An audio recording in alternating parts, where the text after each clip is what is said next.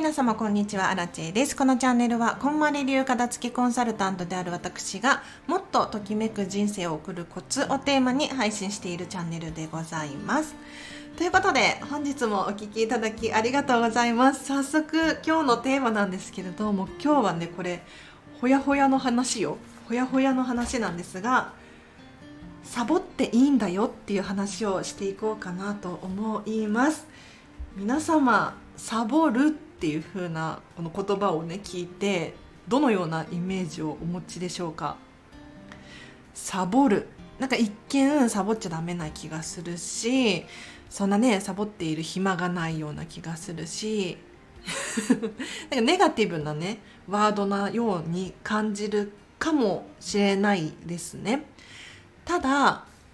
実はねサボるっていうのはあくまで解釈の仕方の一つなんですよ。これがサボるっていう言葉ではなくて休憩しているとかリラックスしているとかパワーを貯めているみたいなパワーチャージしているなんていうふうに置き換えることができたらいかがです？これはもうサボっているわけではなくって次例えば明日のためのエネルギーチャージなんだと、うん、このゲームをやることによって また明日も頑張れるんだとかリラックスするんだとかダラダラしちゃったっていうふうに思うのではなくってもうこれは私が必要な時間であってっていうふうなポジティブ解釈をすることによってもしかしたら何かこう皆さん、まあ、私も含めなんですけれど頭の中にね潜在意識的にこうサボったらダメとかこう固定概念があるかもしれないんですがもしかしたらちょっとでもね和らぐんじゃないかなと思いますので是非このようなネガティブワードが出てきたら頭の中でねスイッチを切り替えていただいてポジティブな解釈をしていただくといいかなと思います。では今日は以上です。めっちゃ短い。珍しい。2分で終わった。えっと、これなんで今日ほやほやの話なのかというとですね実は先ほどまでこんまりのセミナーをね受講していたんですよ。でこんまりさんはいないんですけれどこんまりメディアジャパンの社長のサンディさんっていう方のセミナーで私は先輩コンサルタントとしてセミナーに参加していたんですけれどその中でねサンディさんが私におっしゃってくださったのがサボっていいんだよっていうふうに言ってくださったの？で私の中でどうもこうサボってるなとかサボってるわけじゃないんだけれどとかサボっちゃいけない気がするとかそういうふうにずっとずっと頭の中で思っていたんですよ。でその根底にあるのはディズニー好きじゃない？でディズニーに行かなかったらもっと仕事ができる仕事に時間が当てられたりとかあとはこうゲームも好きだから最近ね「ツイステッド・ワンダーランド」っていうディズニーの ゲームにハマってるんですけれどゲームもたくさんするしさらにディズニープラスよね。もう日々ディズニー漬けなんだけれどそのディズニーの映画見放題のディズニープラスっていうところに入会していてディズニーのこう映画を見たりとかしているんですよ。ただこれらに時間を割くとやっぱりどこかの時間っていうのはもう1日は24時間だからどこかの時間が必然的に減ってしまうわけですよ。でアラチェはいつもあまたまた資料作る時間がないとか。あとはホームページ作りたいのに作れなかったとか。あるんですよ。最近はねここならっていうのにチャレンジしていて。ここならって皆さんご存知かしら？あのコンテンツ販売サイトっていうのかな？コンテンツ私の場合で言うとこんまりの片付けレッスンができます。こんまりメソッドコーチングができますっていうコンテンツがあるじゃないですか。でこれらのコンテンツを有料で販売するためのサイトなんですよ。でこれを作りたいんだけれどなかなか作れなくてで作ってるんだけれどあの許可が下りなかったりとかこの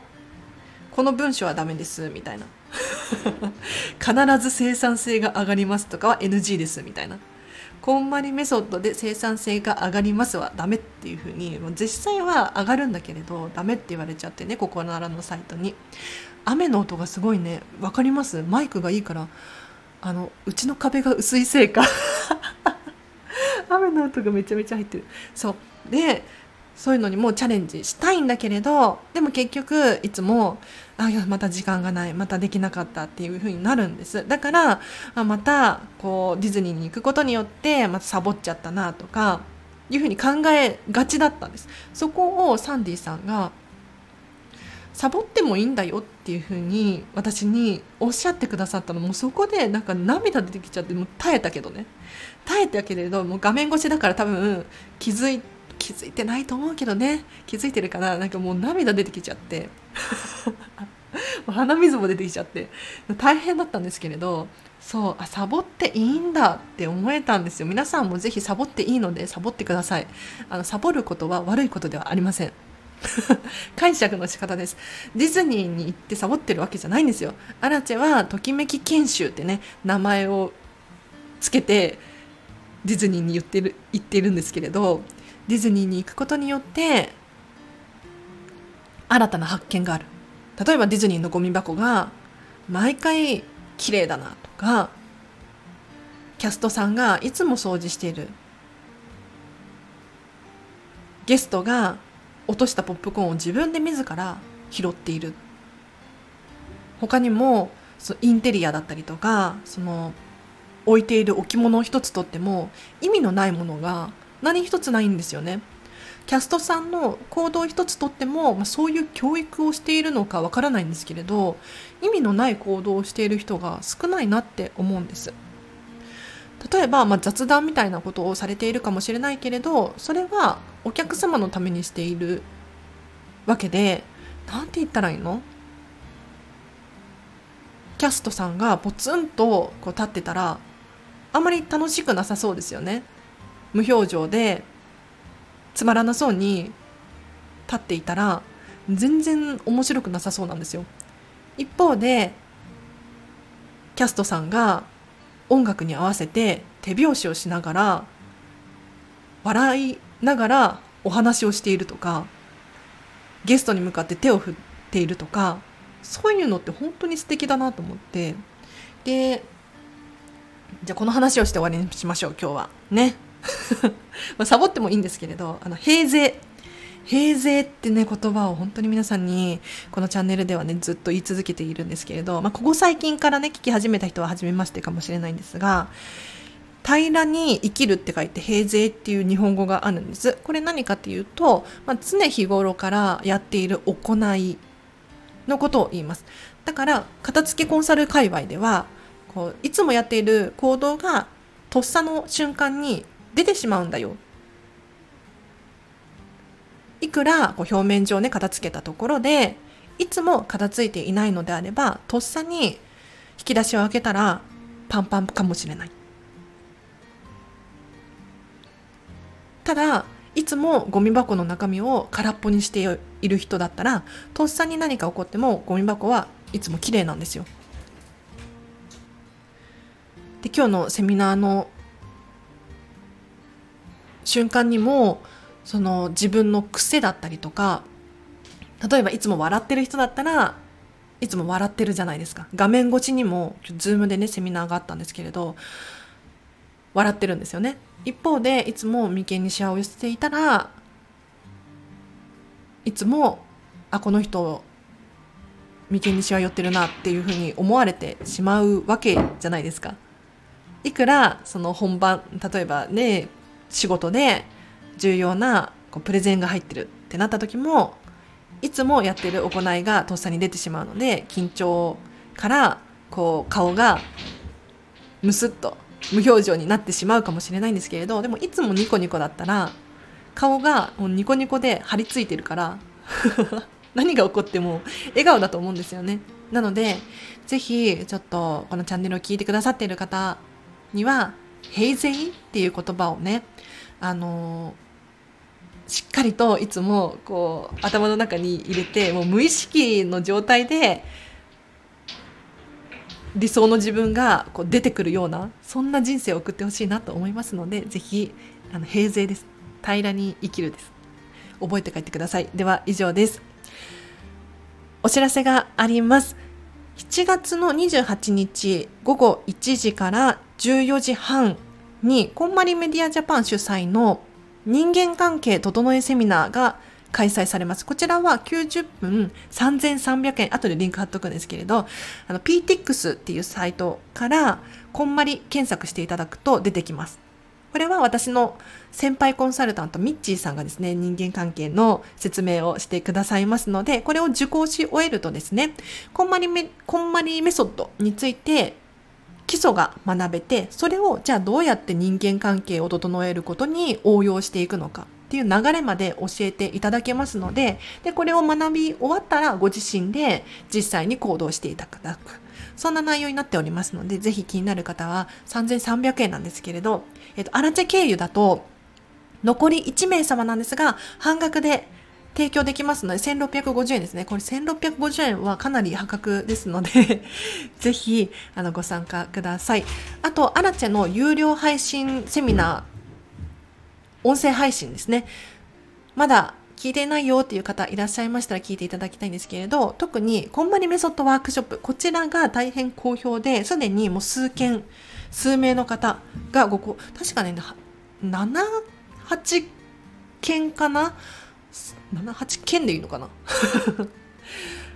販売されていてかなり好評で何度も聞いてますとか何度も聞きますとかっていう声がねもう本当に多いんですよでこのこんまりメソッドワークショップを聞き終えると何が起こるかというと115分アラチェがこんまりの基礎中の基礎を喋らさせていただいておりましてこちらが3300円なんですが学び終わるとですねお片付けのやり方が学んでいるので実際にご自身で行動に移すことができます。で、さらに最後は体験型のワークになっておりますので皆さんにときめきとは何かどういう基準で残すものと手放すものの判断をしたらいいのかっていうのが分かるようなワークを挟んでいますのでぜひこれね買っていただきたい聞いていただきたいと思います宿題もつけていて 大人になってからの宿題楽しいんですよ。この放送を有料版の放送を聞き終えたらこの宿題に真剣に取り組んでいただく。で新地に提出していただいてもいいですしもうご自身の中でもう紙に書き出してねて、えー、の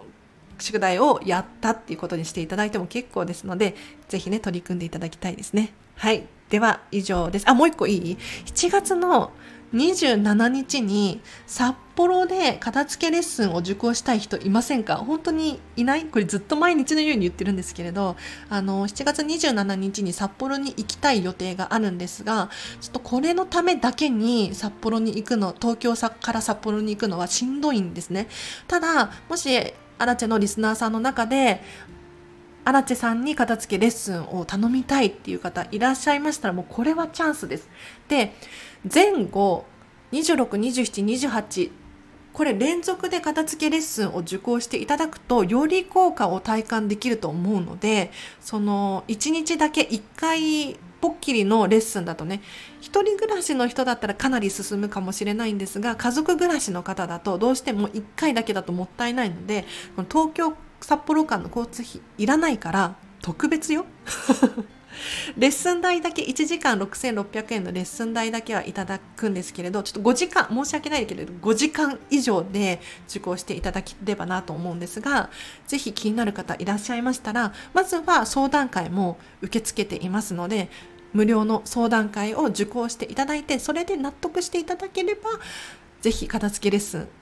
やりましょう。はい。では以上です。皆様今日もお聴きいただきありがとうございました。今日はちょっと雨の音がね、入ってますね。うん。いいですね。では、明日もハピネスな一日をお過ごしください。あらちでした。バイバーイ。